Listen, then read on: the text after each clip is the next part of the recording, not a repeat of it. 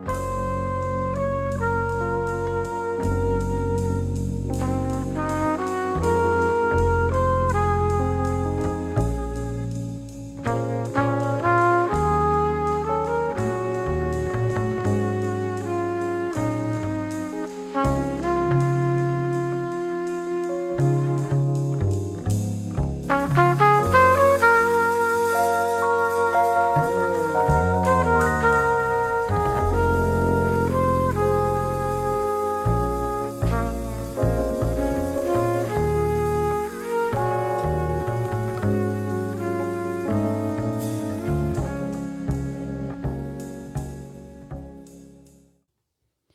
Hello，小伙伴们，大家好，欢迎收听我们最新一期的秋后算账节目，我是雨薇。那今天还是我想跟大家聊一聊关于我最近的一些心得和体会，特别是可能有些关注我公众号“爱永不息 ”（Courage to Become） 的小伙伴，因为我基本上每天都会分享一些我的心得和感受哈。那在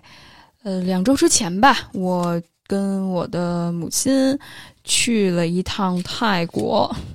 然后出国旅行。这个旅行也是我其实期待已久的。其实我一开始想的特别好哈，都是想的特别好，觉着哎，这是一个我们母女之间很长一段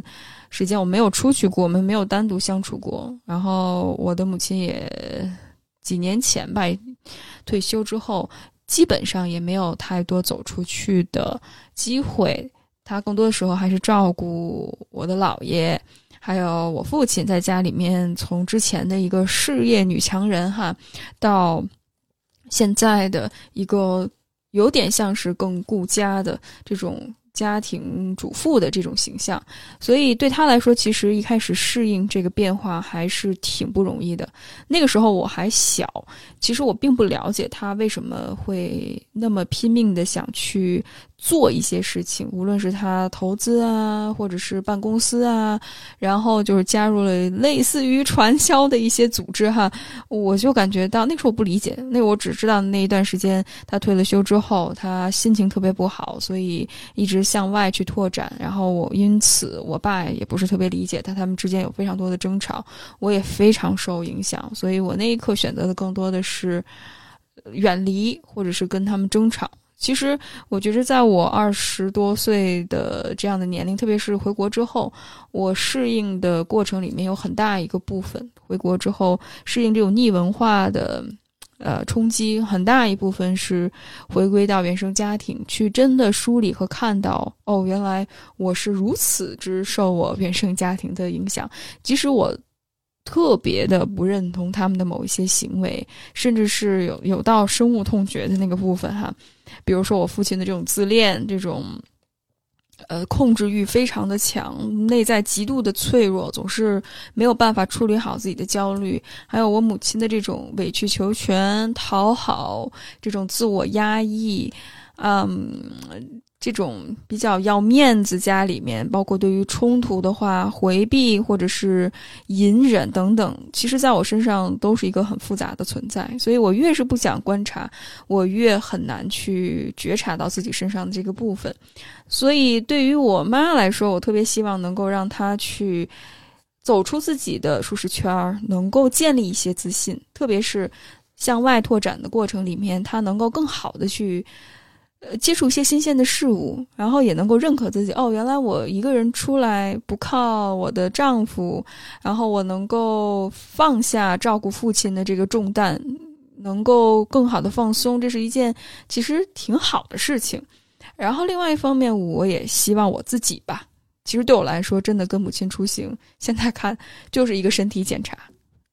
这就把你内心很脆弱的部分。或者是真的就像照妖镜一样，把你自己赤裸裸的照了出来。因为在母亲面前，很多时候你是一个小孩子，即使你再不想成为一个孩子，但是对于他来说，你就是一个孩子。而我就时时刻刻，这可能比我自己工作的过程还要累，因为你基本上需要十二个小时都要扮演一个成年人的状态跟他相处。所以，当他说什么做什么，他也特别知道你的脆弱的那个点在哪儿，以及如何能够更好的让你去听他的话，因为我母亲这时候我跟大家会分享哈，这种父权制下的自我牺牲的母亲，看似好像非常的爱孩子，为孩子无条件付出，但是这种付出其实背后并不是真正的爱，而是自我价值感的缺失，或者是是一种控制。所以带着一些美好的想象，呃，上了路。然后我其实，在我们。过程里面也一直在陆陆续续的写分享哈，我们总共在清迈待了七天，而这七天我们没有特别固定的行程，我们是自助游，所以大部分时候是很 chill 的状态。呃，早上起来了，然后去吃点东西，逛一逛，溜达溜达，然后要么就是。呃，打一个 Grab，就是那那边的滴滴，然后出去溜达溜达，看一看，没有什么硬性的要求，所以我就希望能够给他创造出来一个很放松的这样的一个状态。但是我可能第一天就遇到了这种挑战哈，呃，就是我发现，当我妈真的离开她的家庭，她不断的在抱怨说好辛苦、好累、好烦的这种家庭。反而他会感觉特别的失控，所以这就开启了我这一段行程当中的起起伏伏。我在公号里面写了很多关于我旅行当中的感悟哈，呃，我其实一直认为，我想把我自己最真实的状态呈现出来，因为。只有真实才能够真正让大家看到彼此，能够创造出来一个安全的环境，而不是只是，而不是再去重复那种所谓资本消费主义为了流量，为了去树立一个人设。然后我说：“你看我特别好，然后大家都要学我，大家都要看过来。”这样的话，我我当然能够吸引更多的粉丝，说：“哦，好棒啊！”就是给大家一个虚妄的一种幻想。当然，在这儿并不是说大家的努力，或者是有一个自己的。呃，榜样不是一件好的事情哈，但是我觉得这个复杂性是我特别想呈现出来的。而成长，包括我自己，无论是神经学的研究、心理学的研究，还有社会学的研究，包括我自己自我疗愈的过程里面，还要观察到非常多小伙伴们他们真实的体验的话，这个改变的过程真的太不容易了，而且它绝对是一个个微小反复。这个反复就意味着，可能我好两天。坏两天好三天，坏两天好两天，坏三天，就是它不是一个线性的发展的一个阶段，它反而是不断重复，甚至是螺旋向上的一个过程。那这个过程里面最难做到的，反而是对自己有耐心，对自我慈悲，从而能更好的对他人有耐心，他而他人慈悲。这一点我会在最后跟大家分享。呃，我我不断的把最最真实的部分展现出来哈。我一直觉着我写故我在，这也是我实践女性主义很重要的一个方式，就是记录，并且在每一个我没有意识到的，在无意识领域当中的受父权制思想、资本主义，包括这种殖民主义的，用 Bell Hooks 的话讲，就是呃，white supremacy。嗯，还有 patriarchy，还有 capitalism，就是受这种白人至上的主义，还有白人至上，嗯，资本主义父权制的这样的一些视角，去更好的批判自己，或者是重构自己。那在这个过程里面，肯定会在日常生活当中方方面面。遇到这种思维的冲突和挑战，而对我来说，可能对于一个内容创作者来说，或者是一个助人工作者来说，这是一个非常好的去自我成长的机会，并且能够更好的在这个过程里面去实践我的理念，而理念加上实践，这样才能够产生一个更具象的一个循环，也能够希望创作出来这些真真实的内容。帮助大家有所启发，所以其实，在我分享完这些文字之后，有非常多小伙伴 很非常感谢大家的支持哈。大家会告诉我说：“哎，雨薇，谢谢你的分享，呃，让我能够更好的接纳自己的脆弱。”也有小伙伴说，读了你的分享，我才意识到哦，为什么我的女朋友会跟自己母亲之间。有这么深的情感的纠葛，还有小伙伴说：“哦，原来我知道我自己不是一个人，特别是跟母亲之间的关系有非常多复杂、幽微，甚至是很隐晦的部分，可能会因为彼此是女性，或者是因为好像对于女性的一些性别刻板印象，说，哎，好像女性就能够更容易共情理解，好像女性就天生擅长处理人际关系，哈，其实打破了非常多，关于在一个嗯殖民包括资本主义父权之下的一个女性，比如说像我妈，普普通通的一个六零后。她的一些迷思，我对于女性的一个迷思，我也越来越深的，进而能够越来越深的意识到，什么叫在一个这种制度下所生长出来的女性，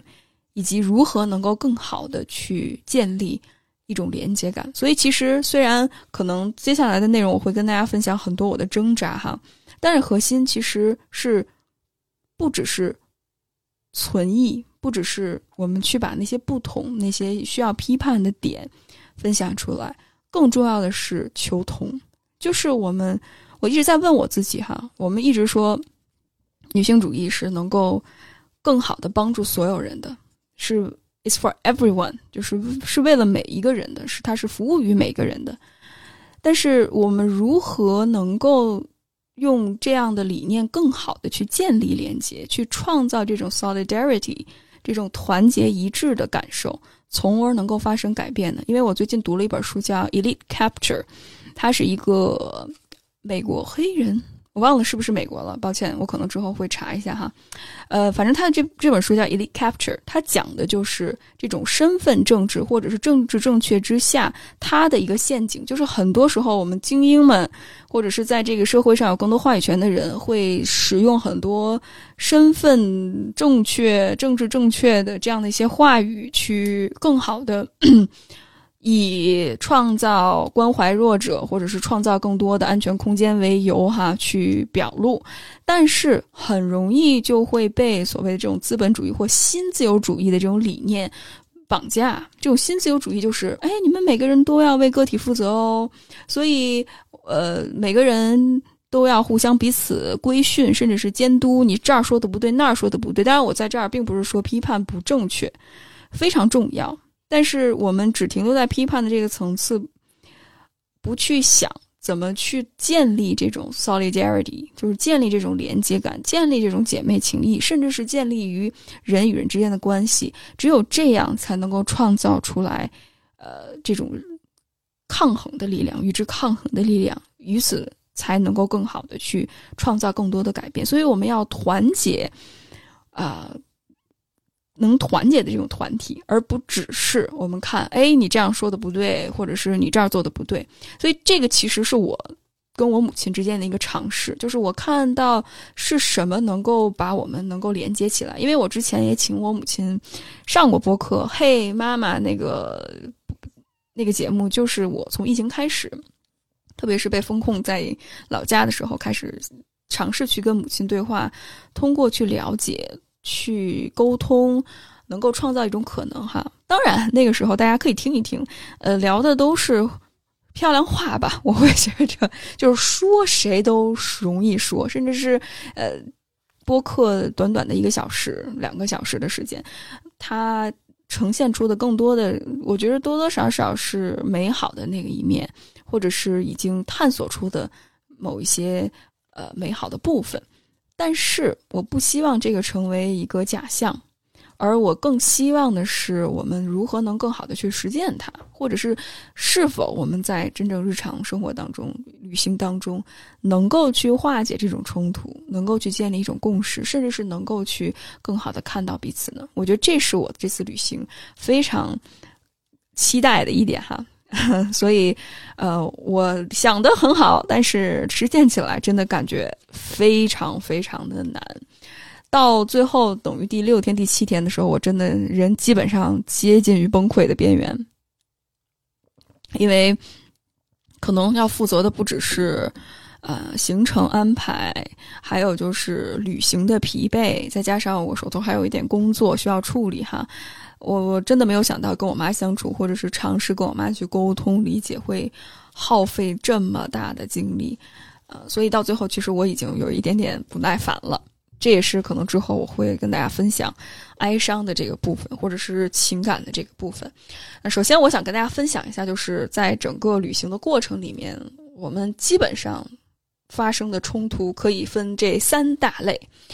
第一大类呢，我觉着这个这三大类其实我是按着嗯容易到复就是难的这个嗯程度去划分的。呃，第一个是关于刻刻板印象的这一点，我觉得这一点特别好处理，因为我觉得我我妈吧，就是比较，因为她生活在比较保守的一个城市里面，所以我觉得她无论是对于世界的了解，或者是对于种族、对于美、对于女性、对于呃家庭分工等等，还是处在一个比较受传统文化影响。的这样的一个模式里面，我其实之前我会给自己打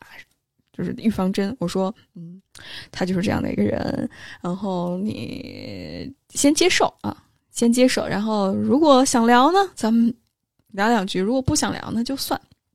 所以一开始可能我们之间产生的矛盾更多的是关于一些刻板印象方面，比如说看到了一个白人和一个黑人结婚，然后生了两个呃混血宝宝，可能肤色会比较偏黑一些，然后就会我妈就会觉得，嗯，怎么会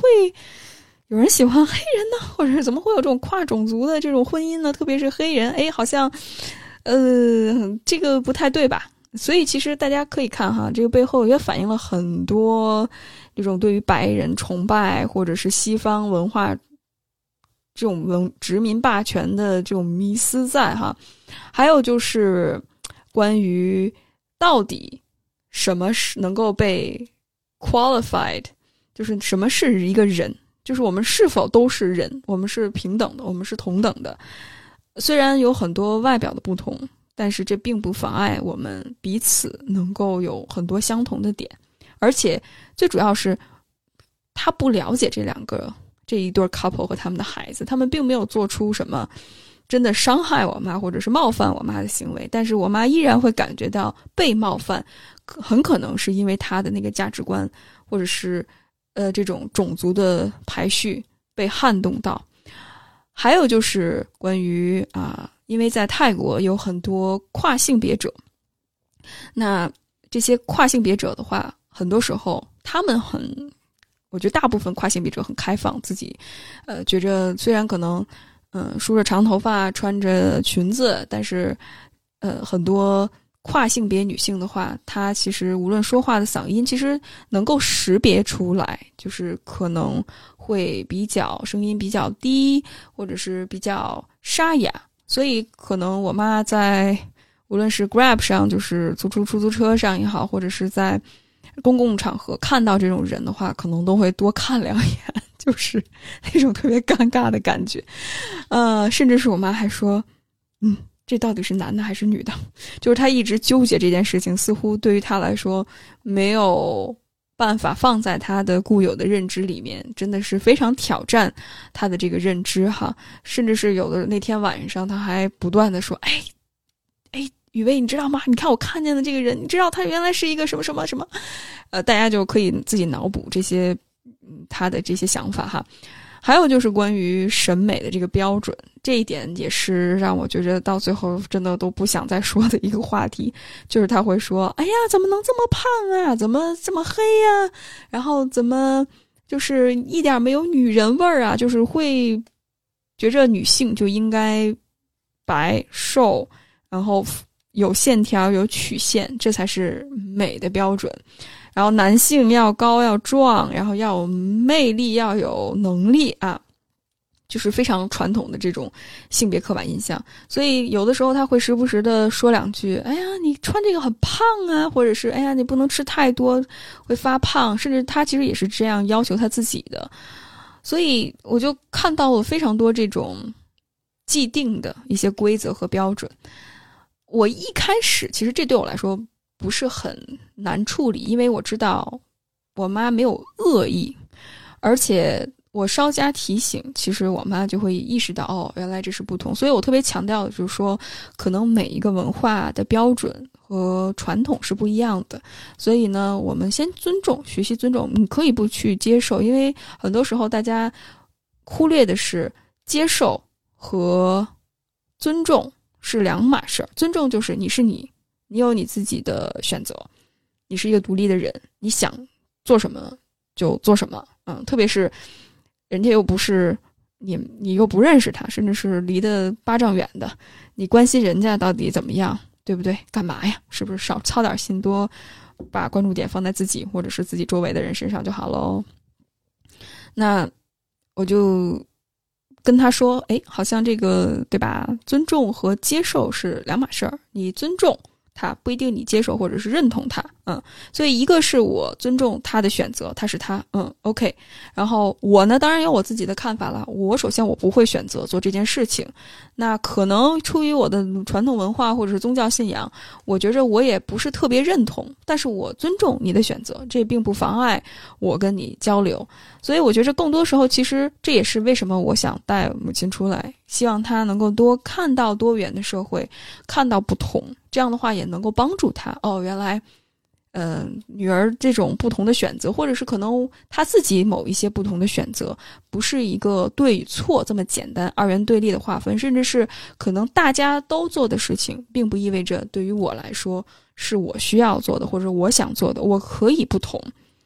我可以。在我自己舒适圈之外，再探索出一个小小的地方，既能够让自己感觉到我不用太背负太多人的压力，同时呢，我也能够，嗯，感觉到我并不是跟他人完全格格不入，甚至是他人总是拿这种有色眼镜看我。所以我觉着，其实往往跟他交流完之后，也能够让他意识到，哦，原来有这样不同的选择，同时也能够帮助我更好的去。更有耐心，然后更好的去跟我母亲在某些方面达成一致，嗯，而且这对我来说真的是一种 capacity，就是这样样的一种能力。这种能力就是，即使你跟我想法不同，我依然选择去爱你，去接纳你，尊重你。其实某种程度上，母亲看到那些可能不符合他传统价值观，比如说。呃，跨种族的婚姻啊，或者是嗯，跨性别主者呀，还有不同的这种审美标准啊，他对于这些人来说，也就是我看到母亲、我妈这样的人。就是我知道他很传统，他很不同，但是我依然选择跟他好好去聊这件事情，而不是一下子我先下个定义。可能这是我之前会做的，就是啊，你是一个恐同啊，或者是恐跨呀，或者是种族主义者呀，或者是你呃父权啊，嗯，这个审美单一啊，呃等等，这种就是直接给人扣帽子。其实，其实我跟我妈扣了帽子，可能她当下也不敢说什么，毕竟。我全权负责旅行嘛，但是肯定他会觉得很不爽，他会在其他方面把那个气儿泄在我的身上，所以呢，我也能理解。更重要的是，以他能够接受的方式尝试跟他去交流和沟通。所以其实这一点吧，没有太大的一种让我感觉到无法处理，而这个也涉及不到其实我们两个之间的关系，所以我觉着还好。然后第二个升级了哈，第二个冲突吧，我可以归结为控制。这种控制一部分原因是来自于，的确我母亲其实她内在就是一个小孩儿。其实你看她很多的行为模式，比如说有的时候会突然啊怎么回事，然后或者是说了一个事儿，一下子就没有安全感了。嗯，甚至有的时候过马路啊，或者是我想我说我说我那个。妈，我想一个人待一会儿，然后你先跟，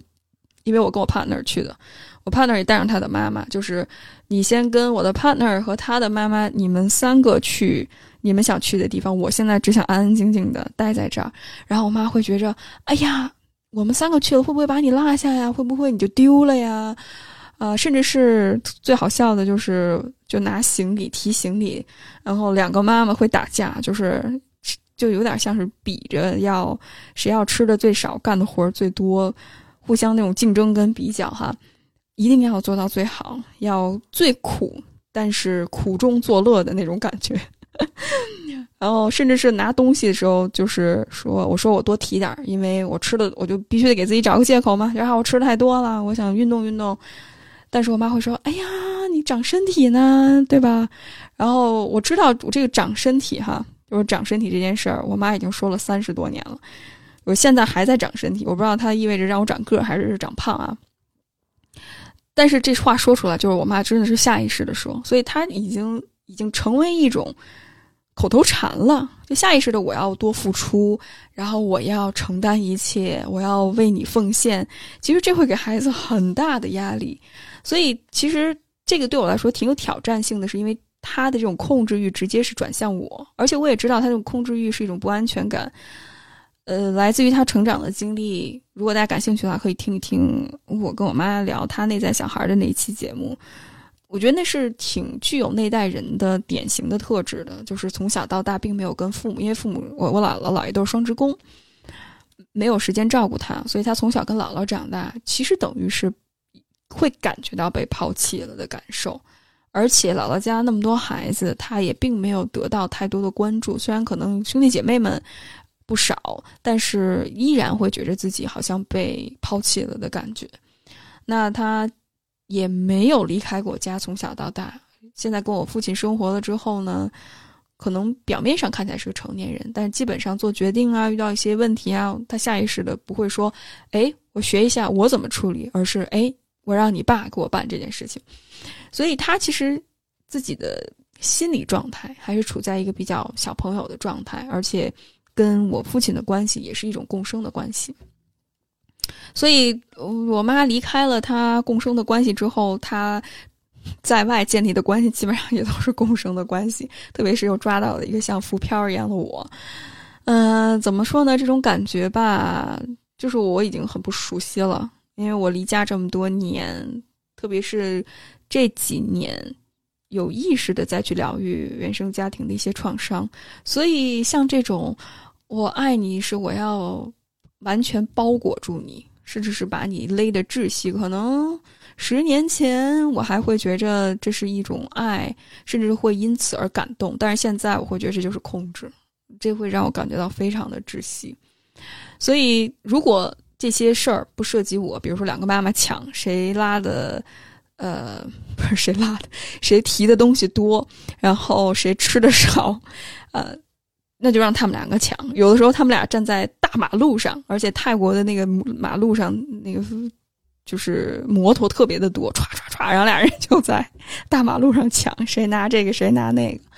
然后我跟我胖那基本上我们两个就嗯就该走走，然后我们俩该聊聊，想吃什么吃什么。然后有的时候妈妈会说：“哎呀，吃凉的不行啊，哎呀，穿袜子呀，别冻着。”泰国。三十多度，就是不能吃凉的，然后要穿袜子，不能冻着，不能宫寒什么的。所以，然后我就觉着我能理解，但是我该怎么着怎么着。所以，如果他不直接面对我的话，所以还好。但是如果他直接面对我，比如说我母亲直接对我说：“哎呀，你要怎么怎么样啊？然后你一定要这样这样啊，那样那样的话，我还是会觉着非常的不舒服，甚至他有的时候会有意的把我的东西抢过来拿过来。”我还是有一种被剥夺的感觉，就是那种状态，仿佛就是我不允许你长大，你永远都得当一个孩子，而这种感觉其实非常的不舒服。首先，谁都不愿意被矮化，谁都不愿意被当成一个没有力量感的人，当成一个小孩子。我其实就是这样，因为我拿东西，我选择我喜欢吃的，我的这种选择和自主性特别的重要，我也不会干涉我母亲。但是我母亲会干涉我，有的时候，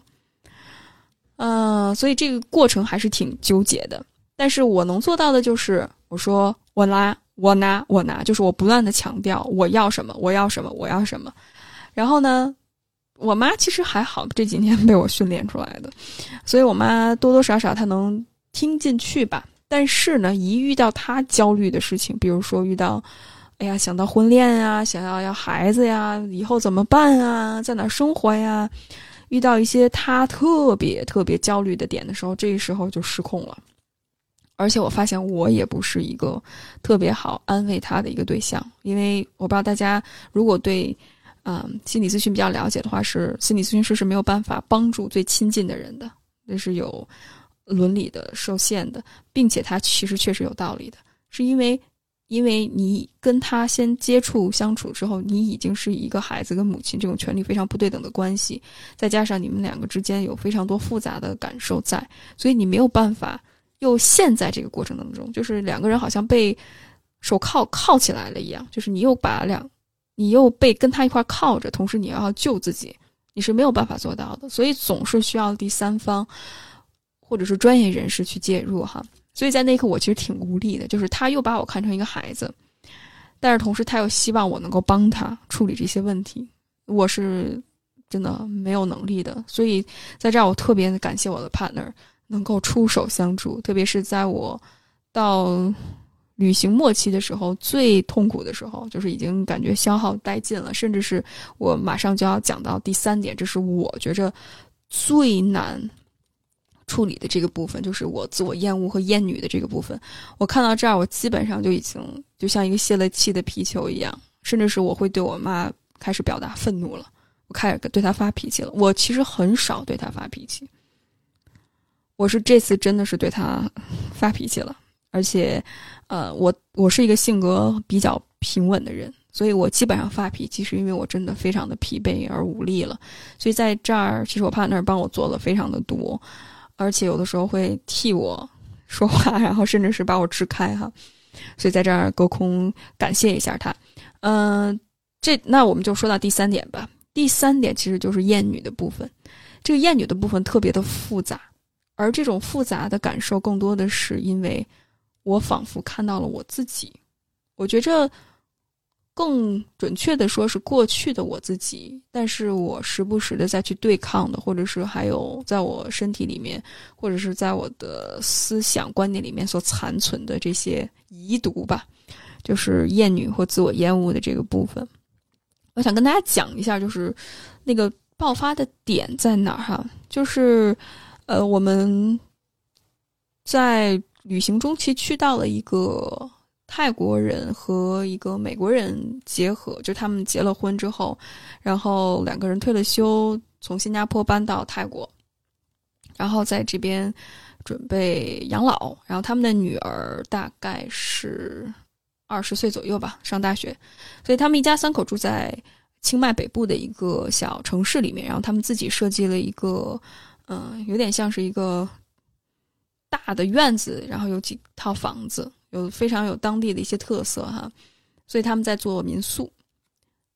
我们就去那边，那边环境非常的好，特别推荐大家。到时候如果大家需要呃资源的话，或者是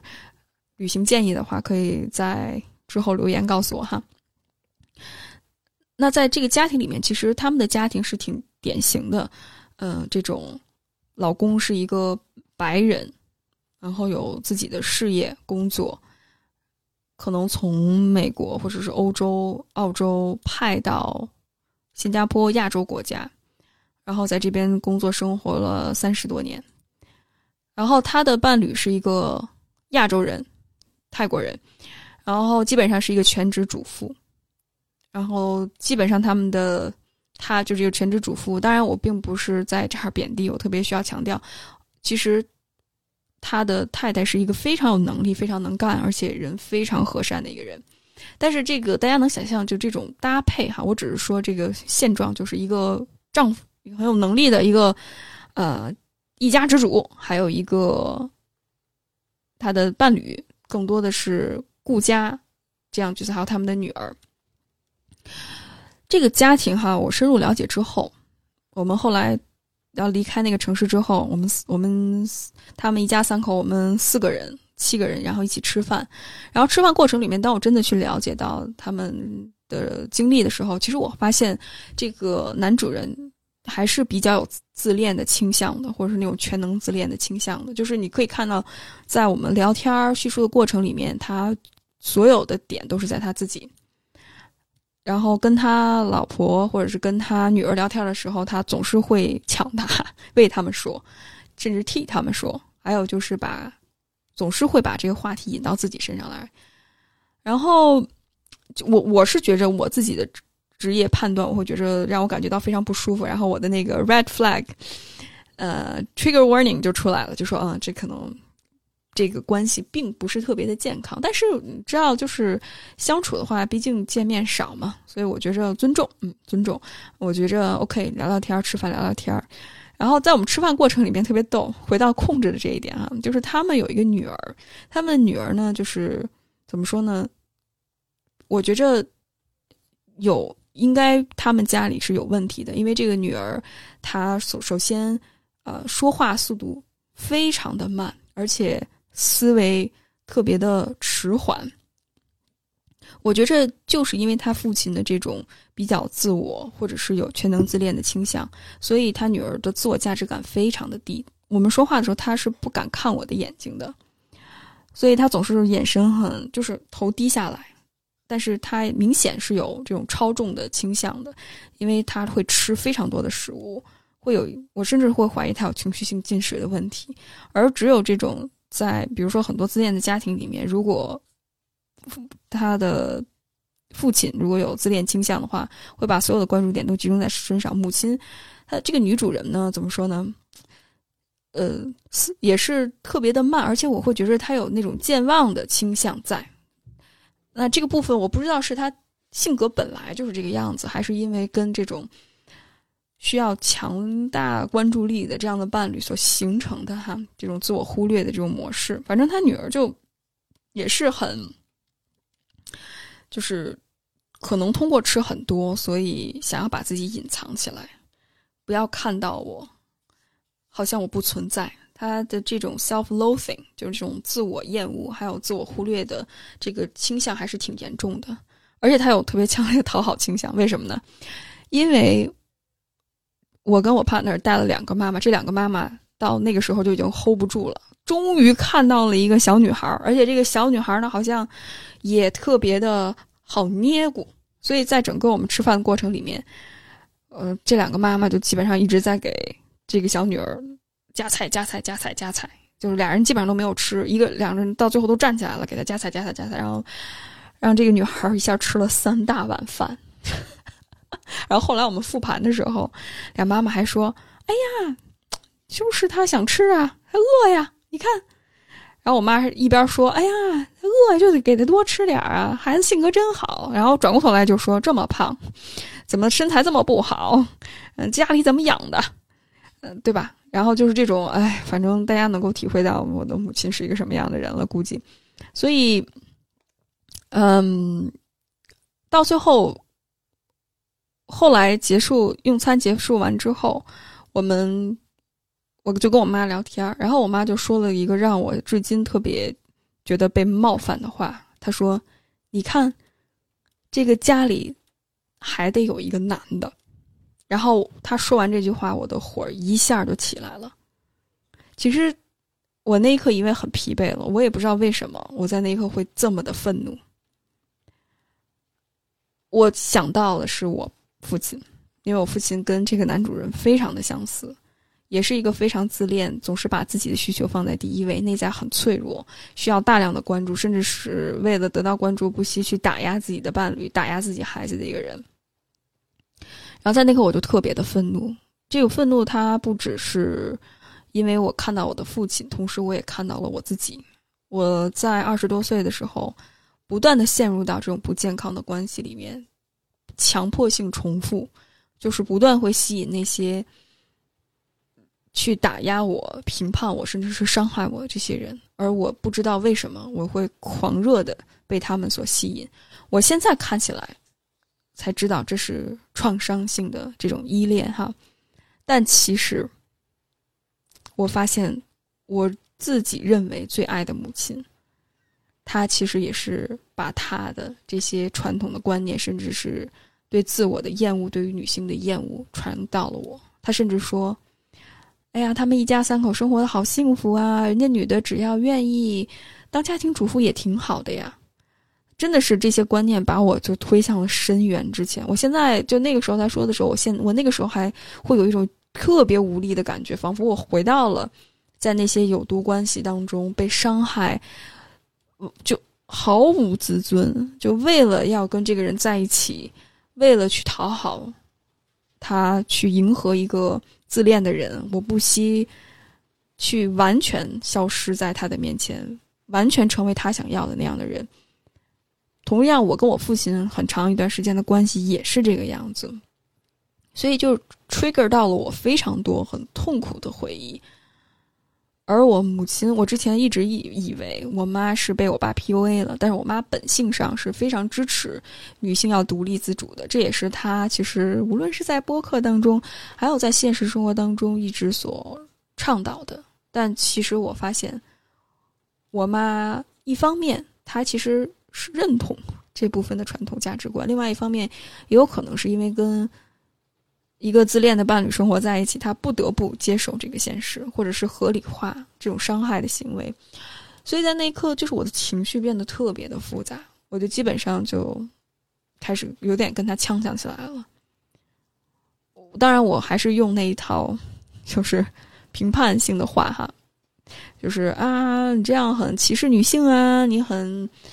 太传统了呀！为什么非得有个男人啊？女生不也挺好的吗？或者是你很多时候一个人不也挺好的吗？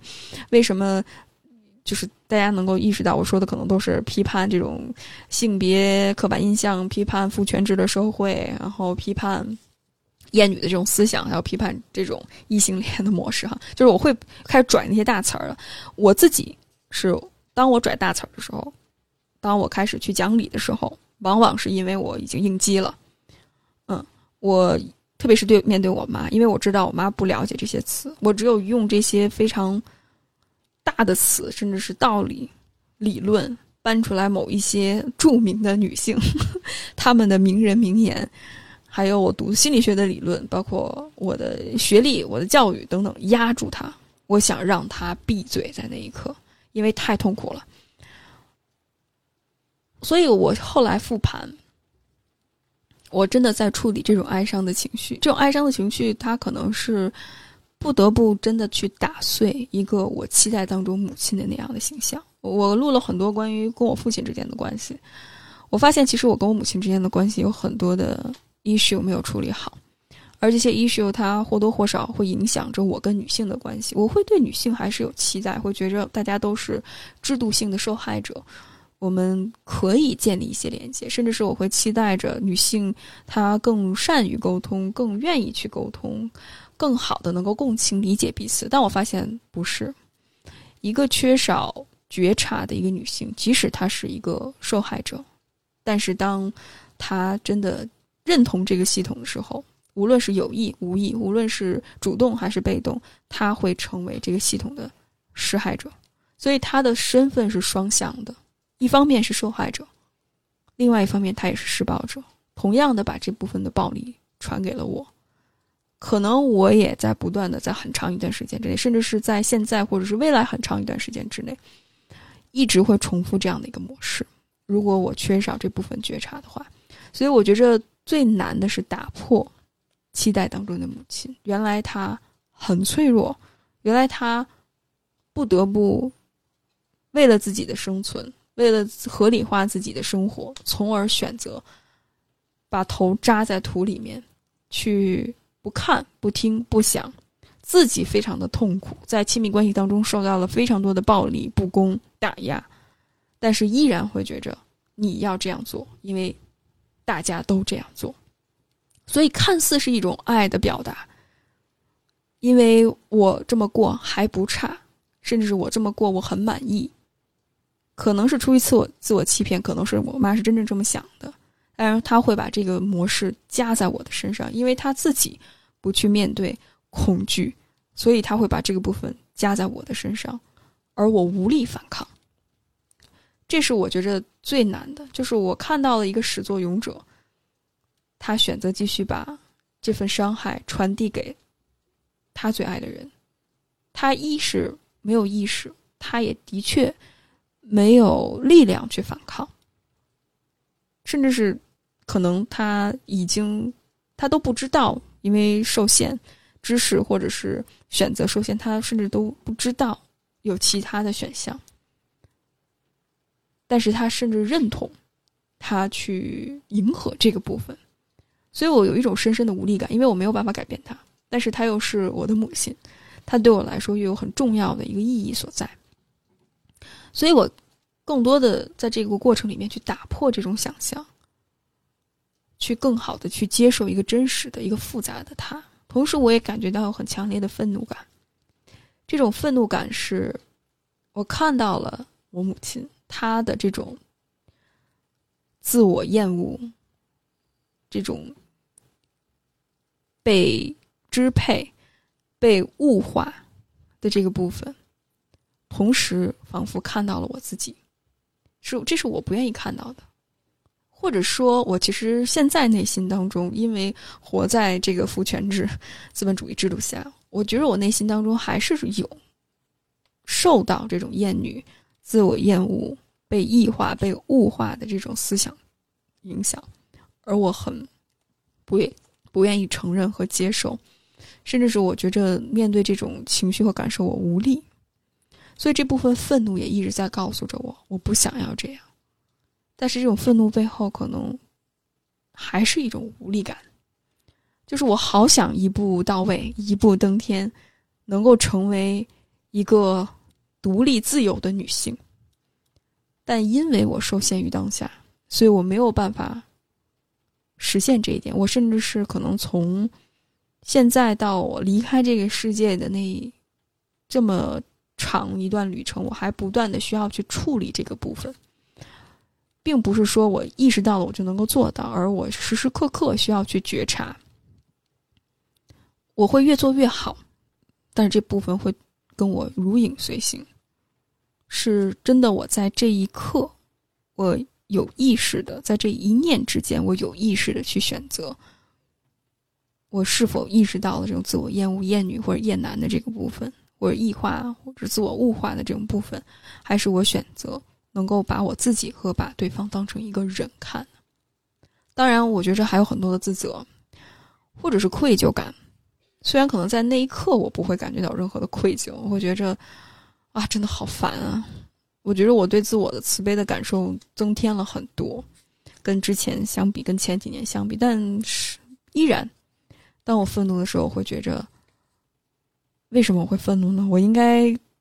更好一些。我不是。自己给自己做了这个准备了吗？打了预防针吗？或者是哎，我不应该做得更好吗？我应该更 chill 吗？我更应该去好好的去照顾好自己，或者是好好的能够去跟他沟通吗？或者甚至是我会怀疑，到底这种隔代的女性之间是否能够建立真实的关系呢？是否我的预设就是错的呢？是否这只是我的一厢情愿呢？或者是否是不是我母亲可能真的没有我想象当中的那么有能力呢？就有很多的怀疑、自责、愧疚感在。当然，我知道我也同时承担了太多的责任。这个字是我自己需要处理的。刚才我提到的任何一个情绪，其实都是在帮助我更好的意识到现实是什么，我母亲到底是一个什么样的人，如何去接受。而我觉着接受的过程里面最难的就是去接纳，并且处理这部分情绪。而这部分情绪，我相信非常的复杂。它不只有刚才我以上提到的这种愤怒、无力、自责、愧疚、不安的这些部分，还有非常多、非常多复杂的点。由于时间的关系，我就先把哀伤的这个部分说到这儿。最后，我想聊一聊关于。我对上一代女性的一些想法分享给大家，这也是我在飞清迈来回飞机上，大概从北京到清迈飞五个小时左右吧，来回加起来就十个小时，就给了我足够的时间把 Bell Hooks 的《Salvation》这本书读完了，就特别奇妙。我就是翻到那儿，就我有一个书架，就是电子书书架，然后我就一本一本一本接着读，我就读到那儿了，我就开始翻翻翻。结果在飞机上就看完了，它特别好读，因为非常的切合实际，也跟我现在的处境也非常的相关。特别是当当时我跟我母亲哈，嗯，我我觉得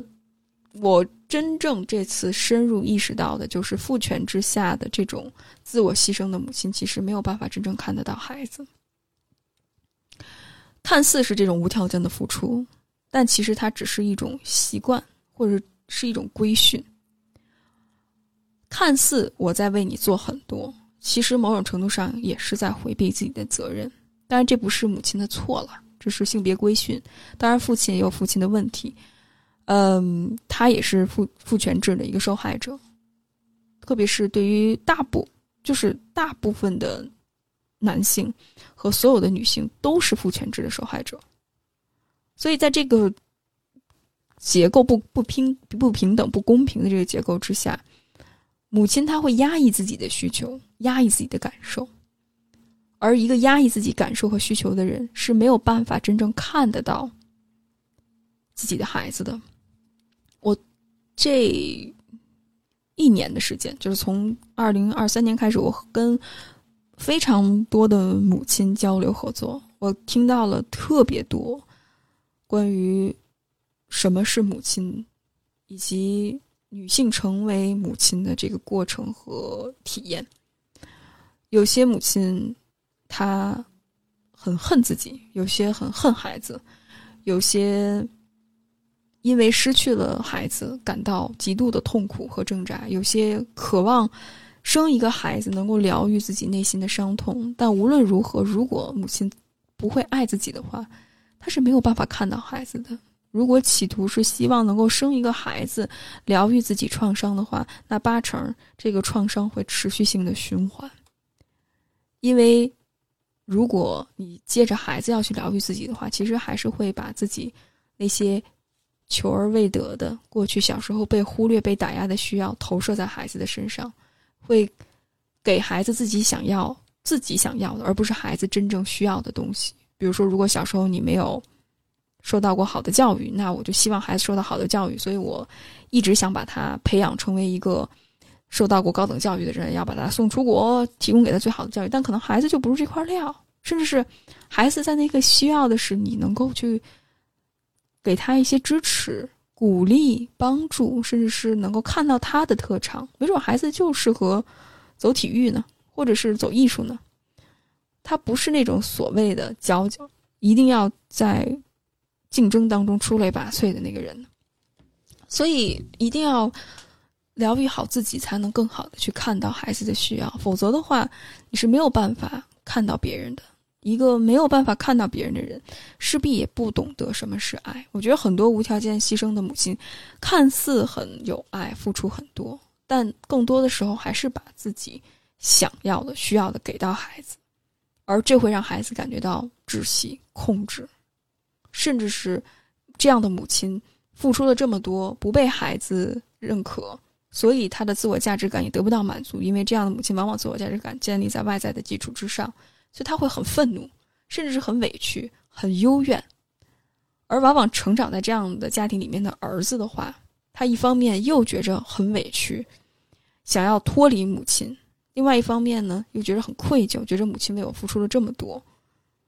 又离不开，所以。会产生一种很强烈的愤怒和厌恶的感觉，后天会对女性产生一种忽冷忽热、忽近忽离的一种回避型依恋的模式，这也是在大部分这样的家庭当中经常出现的模式。对于女儿来说更是如此了，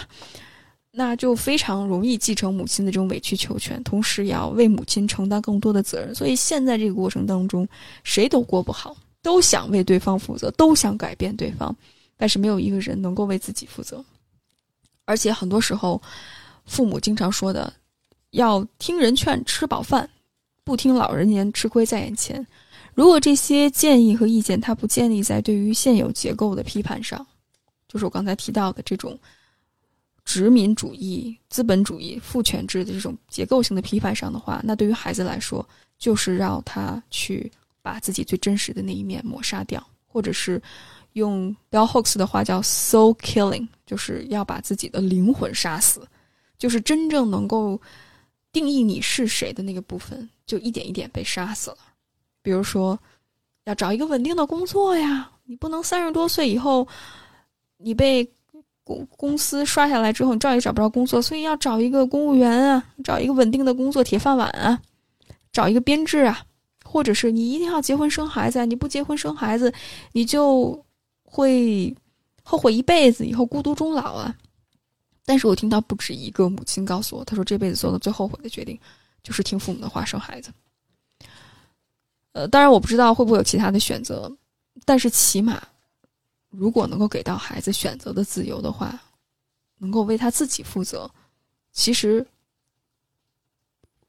能够形成一种合作的关系，而不是你要控制我，我要控制你，要听我的。很多孩子因此这一辈子都是处在要么迎合父母，要么对抗父母的状态里面，一辈子没有为自己而活。这也是一种 soul killing。所以，看似很多叛逆的孩子，好像跟父母离得远远的，父母说一，我说二，父母说左，我说右。但是核心是我没有真正活出来我真实的自己。所以，即使看似叛逆，我见谁怼谁，我怼天怼地，好像很酷很潇洒，但其实内心还是渴望被接纳、被理解。而这种模式不仅不会让你建立一种深层次的关系，反而会把别人堆得特别远。所以，更核心的是如何能够疗愈自己、认可自己，从而更好的满足自己。而这需要有批判性的思考，需要鼓励孩子真的活出真实的自己。而最后，我想说的是，在不平等的关系当中是不可能有爱的。这种相对的平等是在于我们处在比较势均力敌的状态下。我跟你不是控制、被控制、支配。不被支配的关系，在这个家里面，我有同等的财务自由、财务的权利，对于家庭资源支配的权利、做决定和选择的权利。我不会因为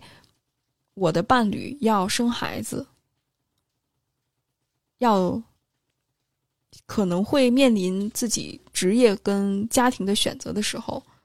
我会说。女人就应该回归家庭，我也不会因为我的伴侣，当他被裁员的时候，